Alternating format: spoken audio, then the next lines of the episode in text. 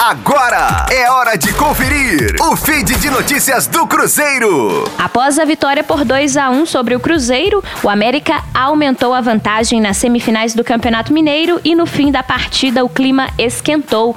As provocações durante o jogo se estenderam ao túnel do Mineirão e não se sabe quem iniciou o tumulto, mas teria sido o treinador Lisca que comemorou a vitória em tom de provocação. No caminho para os vestiários, os seguranças tiveram trabalho para conter os mais exaltados. Os zagueiros Eduardo Bauerman e Anderson tentaram tirar os companheiros da confusão e pelo lado do Cruzeiro, Adriano e Marcelo Moreno discutiam separados por uma grade.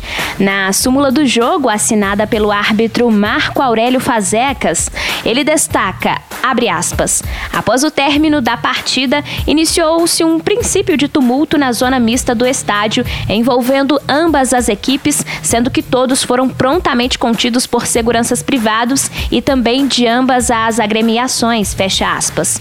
As duas equipes voltam a se encontrar no próximo domingo, às 4 horas da tarde, no segundo jogo da semifinal, no estádio Independência. Rosane Meirelles com as informações do Cruzeiro na Rádio 5 Estrelas. Fique aí! Daqui a pouco tem mais notícias do Cruzeiro. Aqui, Rádio 5 Estrelas.